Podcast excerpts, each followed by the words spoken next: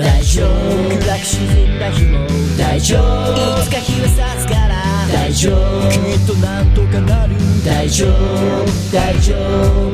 大丈夫。辛く落ち込んだ日も大丈夫。いつか思い出になる大丈夫君にならできる。大丈夫。大丈夫。この番組は全ての人生が宝物をテーマにゲストの生き方人生から明日に生きるヒントを得るポッドキャスト番組です。仕事うまくいかなくて。はいどうもワンライフポッドキャストナビゲーターのミッチーです。こんばんは、えー、今日も私一人でやっておりますが。えー、まあね先先週聞いていただけたら分かると思うんですけど くまちゃんがですね、えー今年からいなくなりましたので。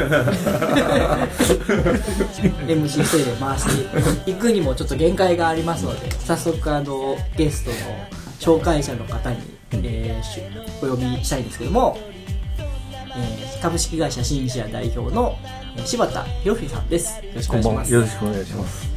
そして、えー今日のゲストがですね、えー岡山大学の大学院生はい、小鍋若菜さんはい、よろしくよお願いしろしくお願いします。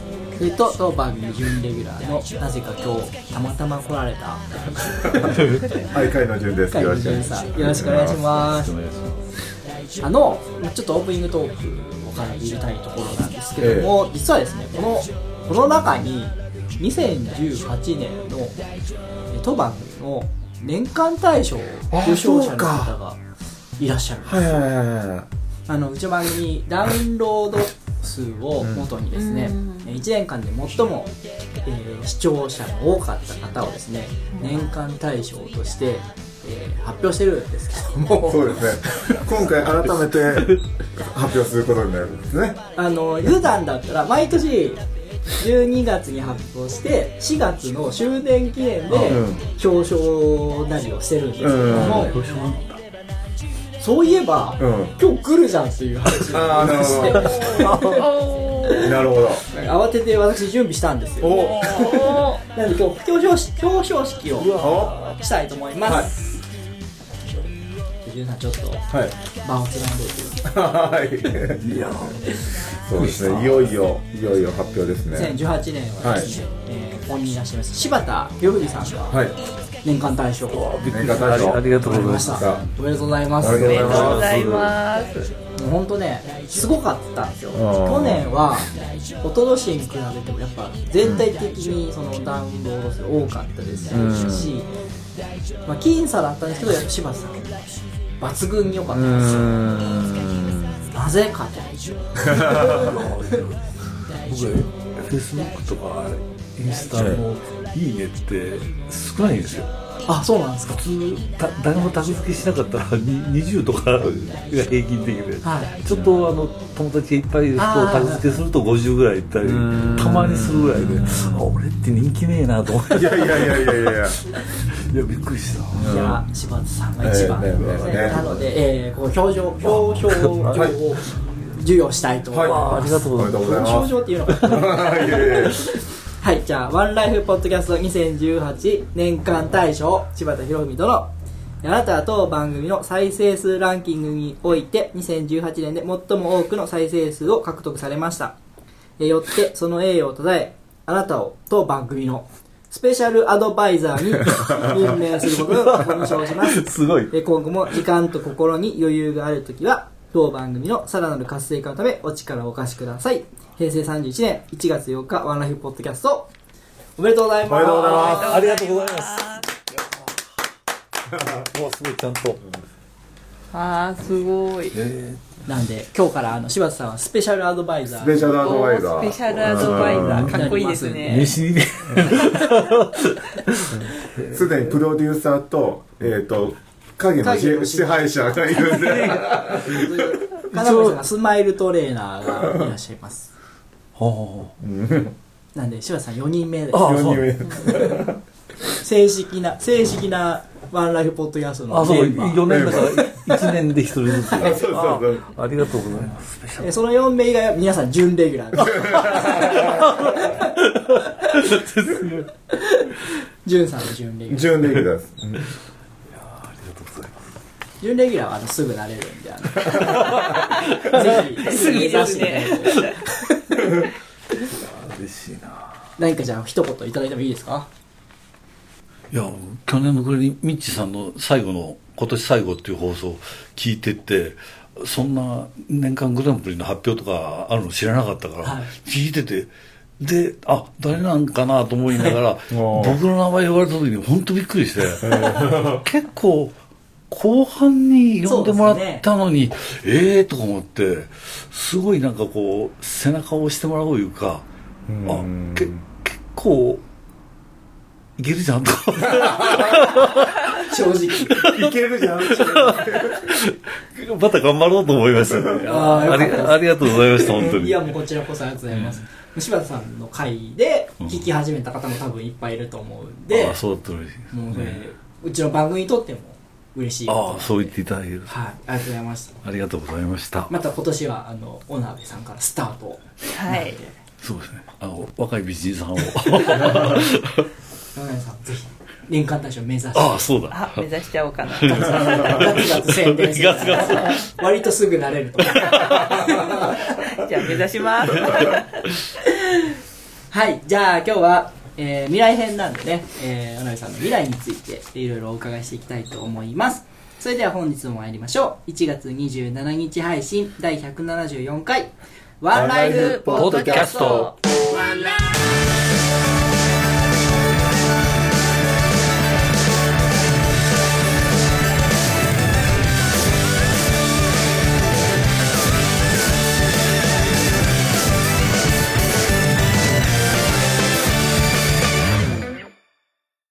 それではゲストコーナーです。改めまして本日のゲストは、岡山大学大学院生でモデル等のお仕事もされています。小鍋若菜さんです。よろしくお願いします。よろしくお願いしますお鍋若菜ですはい、はいちょっと軽く自己紹介の方お願いします。はい今は、えー岡山大学の大学院の方に通ってて理系ということでやらせてもらってるんですけどまあアルバイトとかお仕事的な感じで熱トヨタ岡山のサポーターとあとその他もろもろあの MC だったりイベントのディレクターだったりいろんなことをしてます。はい、よろしくお願いしよろますしくお願いします。と裏方のお仕事うなんかん。はい。されるということで、万能ですよね。いえいえいえ頑張ってます。で、頭良くて顔もいい。ええそうですね。何なんでしょう 天は難物を。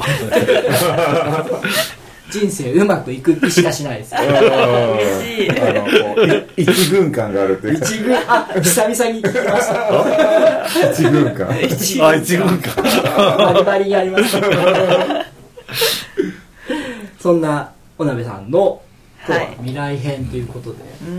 まあ、これからの話をしていただきたいんですけども、はいなんすかね、なんかもう、キラキラオーラしかえ 感じない。ん。ですよ。そうですかね。でも今ちょうど就活の時期なんあでーそうですよね。はい、めっちゃ考えてる時です。どうなるかが一番問われる時期というか。そうなんですよ。どうなりたいかを考えなきゃいけない時だなって思います。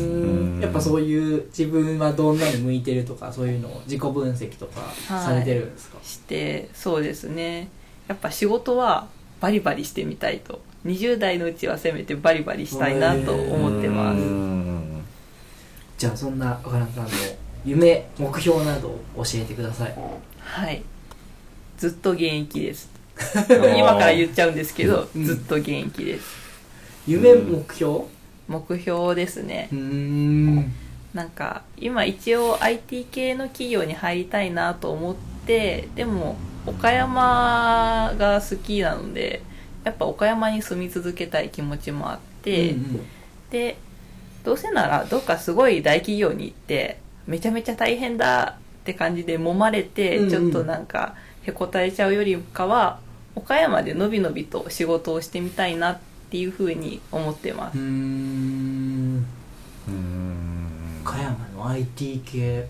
うん実は探したら結構まああるんですよ。ちょこちょこはいそうおられますよね。今あんまり地域関係ないからね。まあそうなんですよね、うん。なんか開発拠点は岡山にあってでも営業はいろんなとこにしてるとかそういう感じも結構あるんで。ああそうそうですね。あの西粟倉とかだってあるんですから。でもそんなそんな田舎に行きたいわけじゃないそうです。まあまあ IT だったらもうどこでもできるから、まあそうまあ、そうですね市内にも結構大きいとこが何個かあったりとかしてうんそういうとこを今ちょっと気になってる感じで見てますそうか就職活動ですもんうねんジュンさん就職活動とかどうしてましたいやー僕はねもうなんだろう舐めてたんであんまいい感じではなかったですね。もうギリギリになんとか就職したような感じあそうなんですうん、もう僕はもう多分東京の研究施設に入れるという変な自信があってうん。結構秋までそのつもりでおってあ俺入れないんだと思って。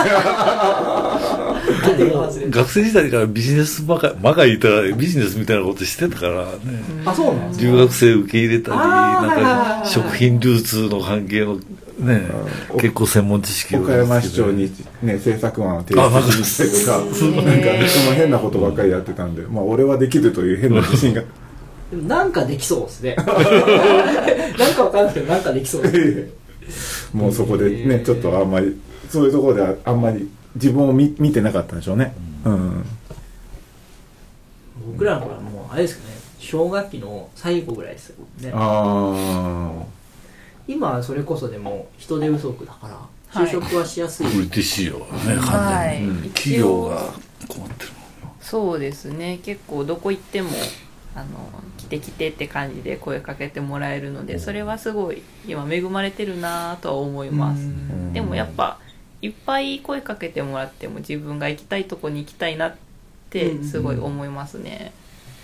ーうんでも正直このイベント業界にやっぱり未練たらたらで。そうなんですよ。なんかこっちの世界を見ちゃうとやっぱ自分の生きてるところがずっと理系というか、うん。のしっかり勉強しなさいっていう環境だったんでやっぱちゃんと就職しなきゃっていう意識がすごい強くて、うん。で実家から出してもらってる分、その親へのなんかちょっとそういうのもあるしっていうのでちゃんと就職しようって思う心とイベント業界でもうちょっとやっていけないのかなっていう気持ちは実はあって。それディレクターのさっきそうですプランニンねグとかプロデュースみたいな。はいなんか制作してみたいなって思ったりとかもするんですけどイベント業界見てると結構あの自営業みたいな方とか起業家の方とか実は多くてうん。フリーでディレクターしてますとかでも他のこともいっぱいしてます。っうん。ていう人たちを見てるとなんかすごい楽しそうだなと思って。多分好きでやってるね。そうなんですよね。うん。なんか見ててもすごいあの大変なんだろうけど大変に見せないうん。人がたくさんいていやなんか特殊な人たちだなうんって思って、うんなんか自由を求めちゃうところがあるんで なんかそういうのが気になっちゃったりも実はしててここで言っちゃうのもあれなんですけど。いや僕実はあのつい最近読んだ本ですごい感銘を受けた言葉があってあはい。うんあの努力は夢中に勝てない。ああはいはいはほうとか思って。いいい言葉ですねなるほど。だからこうイベンターとかはなんかもう夢中になって好きなことをやってるんじゃないかと思う、そうですね。見ててすごいそれは思いますね。そうか。今悩ましいところですね。そう。なんです。とりあえずでも、まあ、時期が来たんで就職はしなきゃいけないかなとでも思いながら。IT の先に地盤工学があるわけでもない。んだそうなんですよね。なん多か彩なだけに悩ましい。地盤工学とか、まあ、環境系のことをずっと学部時代してきてで、まあ、研究室に入ってからはその結構数値解析の方でプログラム書くの専門でしてたら、なんかあの今 IT の IoT とかそういう AI とか、そういう部分がすごいフィーチャーされてて、そういうの見てるうちにこれ作る側になった方がいいなって思ってうん。そのうち仕事も全部そのシステム化されていくというか、うん。その中でシステム化される仕事だったらなくなっちゃうかもしれないけどそれ作る側ならきっと残っていけるって思ってで IT 系ってその作るだけじゃなくてやっぱ営業さんも必要だったり会社経営する人も必要だったりっていう感じでその営業もすごい面白そうだなって今思っててなんかシステムの営業って形あるものを売るんじゃなくてその解決策を相談しながら売るっていうそういう面白い面があって普通のものを売る営業さんとは違うんですよね。そこにちょっと面白さを感じてで今は、まあ、SE も興味あるんですけど、一応営業志望っていう感じで考えてます。えじゃあその IT 系のお仕事にも魅力というか面白さは感じてはいる、はい、感じてはいますね。IT で企業の課題を解決ソリューションを。そうです。だから IT の営業はソリューション営業って呼ばれるんですよね、うん、そこがすごいあの業界研究とかしてる中で面白いなと思ったとこだったんで、うんやりたいことがいっぱいで困っちゃいますね。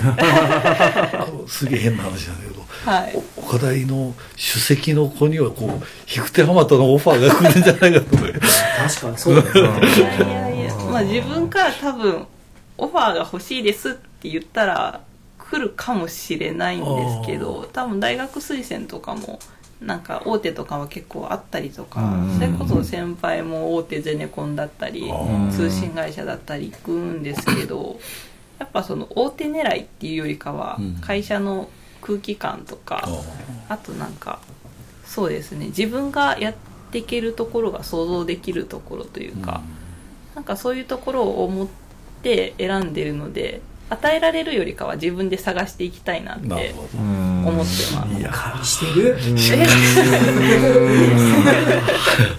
本当ね。学生とうん。今それこそ新卒スカウトサイトみたいなのも結構増えててこの本当に12年ぐらいでバーンと来たんですけどうん。で2つぐらい登録してるんですけど結構来ますねオファーとかは。なんかインターンに来てくださいとか。そういうのが結そうな構あって。なんかプロフィールで写真登録したり学歴とかあと自己 PR 経験とかも、はい、登録してオープンでするとそれ利用してる企業さんからご連絡いただけると。うん。でそれ羨がい。なんかいいところがメッセージくれるときにどこを読んであなたに興味持ちましたって言ってくれるんですようん。ねそれがすごい面白くて。自己分析にもなりますね。はいそうなんですよ。ここがいいって言ってくれる企業さんが多いとあ自分の強みってこれだったんだっていうふうに気づけるしすごい面白いツールやなと。思ってはそんなあるんだ。ありますあります。羨ましい。ね 時代は変わりますね僕らの時代ってエントリー100社とかざらにいましたよすごい。ね。うんそうですね。えー履歴書送ってエントリーシート出しエントリてーだけですけど。うん。氷河期って言われる時はねそんな話がん。ざらにあってうねん。でも僕らはあれですけど東京とか大阪のコラなんかもう50社とか普通に受けてました。からあえー、すごい。第1次第2次まで行ったりして。あやる気が違ってたもんね。僕なんか今クライアントというと求人とかの話をしててもやっぱりこう内定出しても取り消されたりすある一番困るみたいなねここの子はいい言ってん。採用内定出して予算も掛け持ちしてて向こう決まったから言って辞退されたらかなりショックで。止めちゃいますもんねそこで就職。うんそう。うんですね。なんか周りでも結構聞きます。どことどこもらったからこっち断らなきゃなああそうだよね。うん。まあでもそれはしゃあないことですようね、ん受ける方からすると へえでもそのせいで多分就活の熱意みたいなのって変わってきてると思います。あんまり必死感はないですね。うん。周り見てても、うん。もうなんかいけるやろみたいな感じで本当に行っちゃうみたいな。うん。いいな 羨ましいしかない。ないですね。ウィンさん結構苦労した方ですか？僕はねあのーそこそこです。そこそこ。言うほどあでも遊び感覚だったんで。最終的にはここがああ実家があるからかか家業がある。遊び感覚で。はあ。記念受験いっぱいしました。綺麗 なるほど。僕は実家に戻ろうって発想はなかったな。僕もクリーニング屋だったんですけどね。あそうあそうやった。初めていやでも俺わ若野さんがだいぶ最初の頃からなんかおっとりしてるけどなんかこう知的な匂いを感じ取った、うん。今日話を聞いて、ん。なんか分かった。わかりました分かった。こう知性の匂いがなんかししとったいうかねそれはでも読書。読書ですかね。うんいっぱい本読んでいっぱいなんかいろんな人生とかいろんな人とかうん。見た気になってるんですよね多え分結構じゃあ感情移入して読むタイプ？うんその読む時はもう集中してバーって読んじゃってでも読み終わった後にあんまり覚えてないんですよ。うん。とりあえず読んでるその感覚がよくって読んじゃいますでもね一つ一つかなり深く考察してるっていうかね、今の話聞いてて。そうですね。学生なのに それは癖かもしれない。考え癖がついてるんで,、で行動がやっぱ遅れることはあるんですけどでも考える方が好きですうんそうね、そういうことだな。うん。例えば自分で小説書こうとかってそんなことはなかったんですか？あそれはやっぱり本好きなんで思ったことはあったんですけどやっぱ相手から読まれるって考えた時に自分の文章はなんてくだらないんだと思って、ほちょっと書いたところでうん。読み返したらなんかすごいゾワッとして。好きな好きだからこそかもしれあない。ですね。でも時間があったら一本ぐらい書いてみたいなっていうのはすごい思いますうねん。僕将来小説書きたい。読んだあんまり読まないけど。僕僕小説自分でも僕そういう時期もあったんです中学校はいででもね長いのがやっぱダメなんですよ。うん。だからポエムに逃げました。ちょ 逃げたねちょっとあれはあれでしてしまう。あれはあれで難しい短編集とかいいじゃないですか。ああそうそうそうかもしれないですね。ねうん、長編はね多分無理だと。面白そう。潤さん似合いますよね。作家っていう。いやいやいや。あああオムニバス作品みたいな、そうですね。将来じゃあそういうのもーもしかしたら、ねできたらいいですね。うん多彩な感じでね。芥川賞か直木賞か最近あれですもんね副業もどんどん解禁されてきてるうんんでうんなんか機会があればいろいろ挑戦はしたいなって思いますうんあのモデル業というかそういう表に出る仕事はどうなんですかは就職したら辞めなきゃいけないのかなとは勝手に思ってて。ううん。ん企業によるみたいな。うちの美人時計モデル美人レポーターさんも OL になってもバンちゃんとかもそうだけど、ね続けられるのとその公務員やっぱりうん教師とかになると全然ダメみたいで、あー。まあそりゃそうですよね、うちの先生。テレビに出てたよっていうのはまずいですよそれとかもう美人時計に出てること自体も最近のモンスターペアレントに何言われるかわからんからもう削除してくれってそのうん。教師に決まった子がね卒業と同時に。でも入って企業によってはその会社の PR 動画作るときに「若ちゃん若ちゃんちょっとあの ただじゃん。ど動画に 動画に出てうちの PR してみたいな。話もあるかもしれない面白いですねそれ じゃあ IT をやりつつ、はい。そういう仕事もやりつつうん。イベントもやりつ えーでも全部できたらきっとすごい楽しいと思います。これも受けるけどねホリエモンの「多動力」とかいう本がベストセラーになってるからもう一つのことをずっとやる時代じゃないいう人もいるなつなんかこっちだけやってたらこっちに未練というか魅力をすごい感じてしまうってこともあるかもしれないね。そうですよね。きっとそうなる気がしてます。じゃあちょっとすいません。最後の質問に行きたいと思います。はい。それでは最後にこの番組恒例の質問です。お鍋さんの人生を一言で表すワンワード私のワンライフを教えてください。はい。私のワンライフは究極のマイペースです。はい。もうずっと多分自分のしたい方向にだけ向かってきたのでこのまま突っ走ってやろうかなって思ってます。すごい。なんか柴田さんがすごい。いや生涯現役っていうのかなと思って さっき種明かしをしたんかと思った。あそういうことか。はい。究極のマイペース。究極のマイペース。なるほど。まあでもその実現できてるから。まあ今、現時点で。うん、うん。そうやってきているってことですね、そうですね。もしかしたらどっかで挫折もするかもしれないんですけどそれでもまあそこまではとりあえず走ってみようと、ううん。んもうこの私のワンライフ考えてきてねって柴田さんから言われて、うん。めっちゃ考えてこの一言です、はああなるほど。もう自分の中にはこれしかない。い、これだと思って決めてきました。あでも合ってるような気がするな、なんかいいっすよね。マイペースって結構その他人に左右されないっていうことだと、う。ん受け売りばっかりだけど確か秋元康かなんかこう若い人の根拠のない自信が大事だね、あー。うん。なんかまあ自信じゃなくてもなんかある程度なんかゆとりがないと、ん。マイペースってできないと思うよね、いっぱいいっぱいだとね。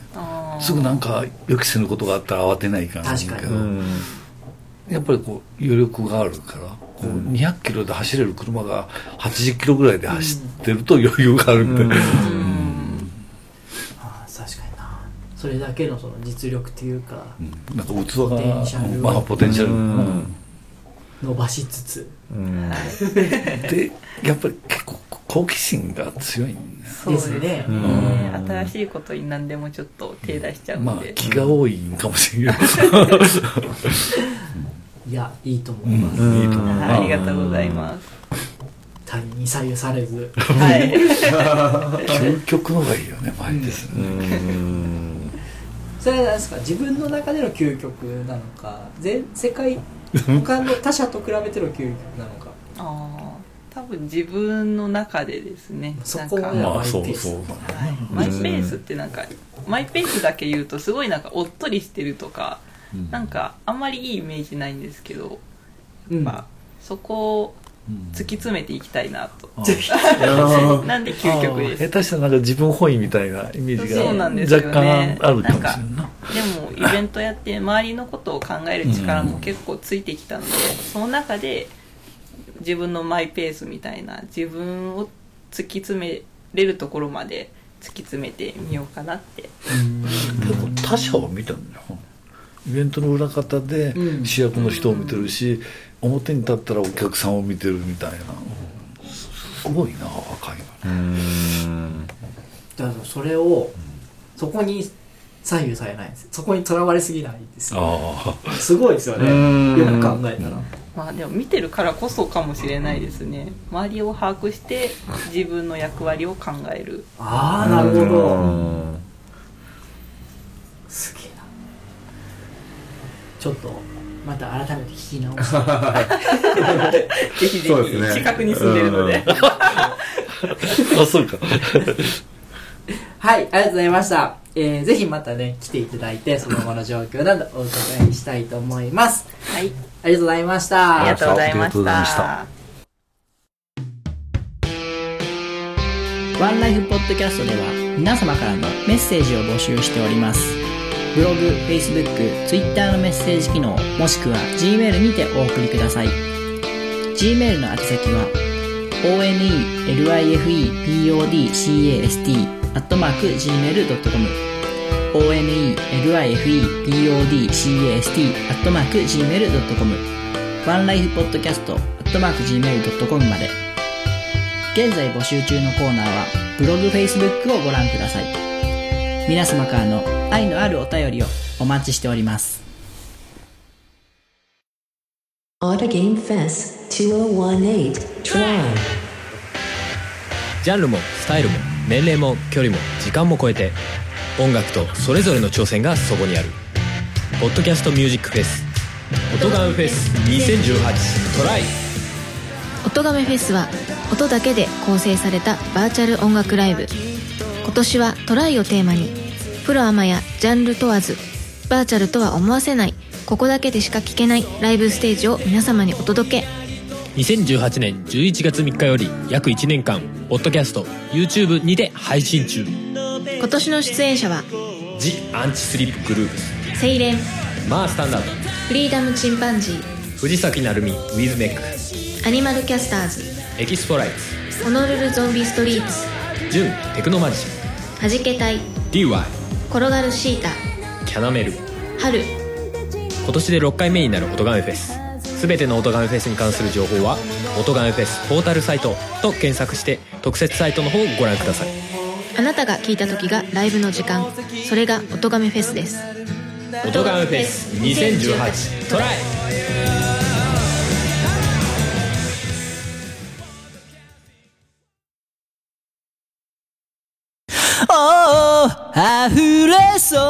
この想いを君の胸へと届け。はいエンディングです。お疲れ様でした。お疲れ様ですお疲れ様でした。エンディング曲はエクスポライズでワンライフです。いやーちょっとですね。はい。オフトークでめちゃめちゃいい話。うん 撮ってなかったのが残念。まあそれはまたこうね明らかにする場が。またあそうですね、うん。よあのいつかね。いつか。はい。ぜひぜまた来ていただいて、はい。はい。そうでもね就職活動ですか？ら、はい。就職が終わった後にまた来たらまたあねなんかあそうですね。もしかしたら就職活動に失敗してっていうパターンもあるかもしれないですね。そうだったらまた自分の道を模索すると。思いまたいろいろ考えて、えーはいはいじゃあ最後なんでえっと船部さん何かこの3日間の感想などをおっしゃっていただければと思うんですけどもはいこんなに自分のことを喋らせてもらう機会が初めてだったうん。んですごい新鮮でしたね。うん。なんか多分人よりも思うことがすごい多いタイプなんで考えちゃうタイプなんでそれをなんか大人の方たちと話せたのはすごい新鮮で面白かったです。心は子供なんですけど。もう全然かなわん。俺ら中2から変わって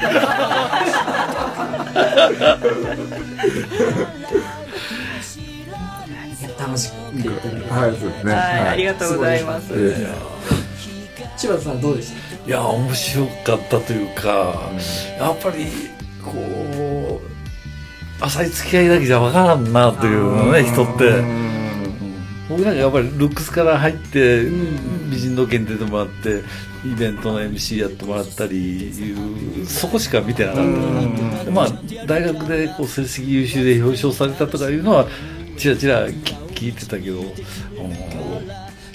いやすごい新鮮な驚きもあったしなんかお考えさお教わる部分もあったな と。ね。ねえ。まあ普段聞けないですもんねそうだね耳が痛かったよ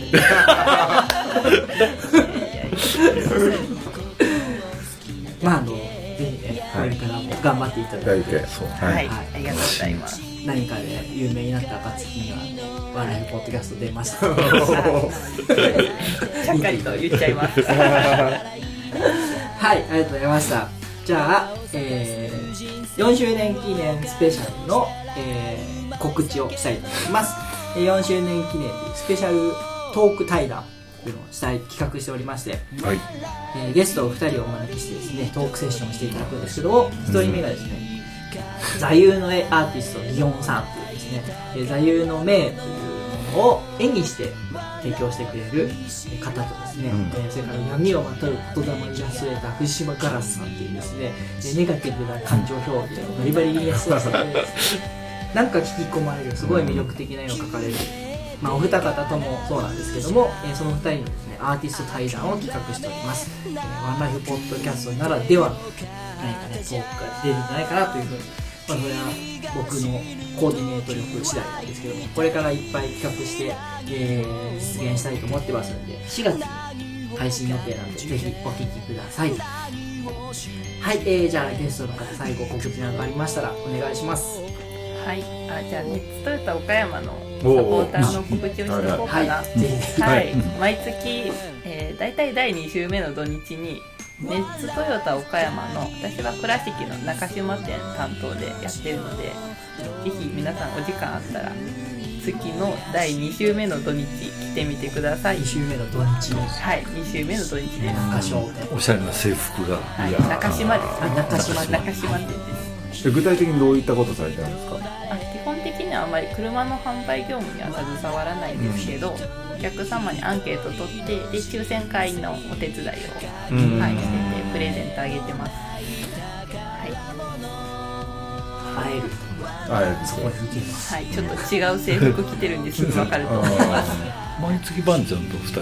はい。毎月坂東さんと2人で。えー、いいですね。なんかどうですかって言われたら車買っちゃいますよね。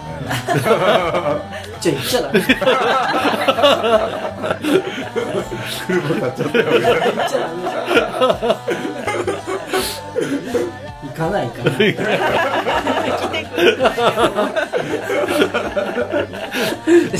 でも若菜さんとばんちゃんはまた目立つよな。なんつでしょうね。なんでしょうね。それこそさっきの二人のツインタワー。そうそう。ツインタワーです。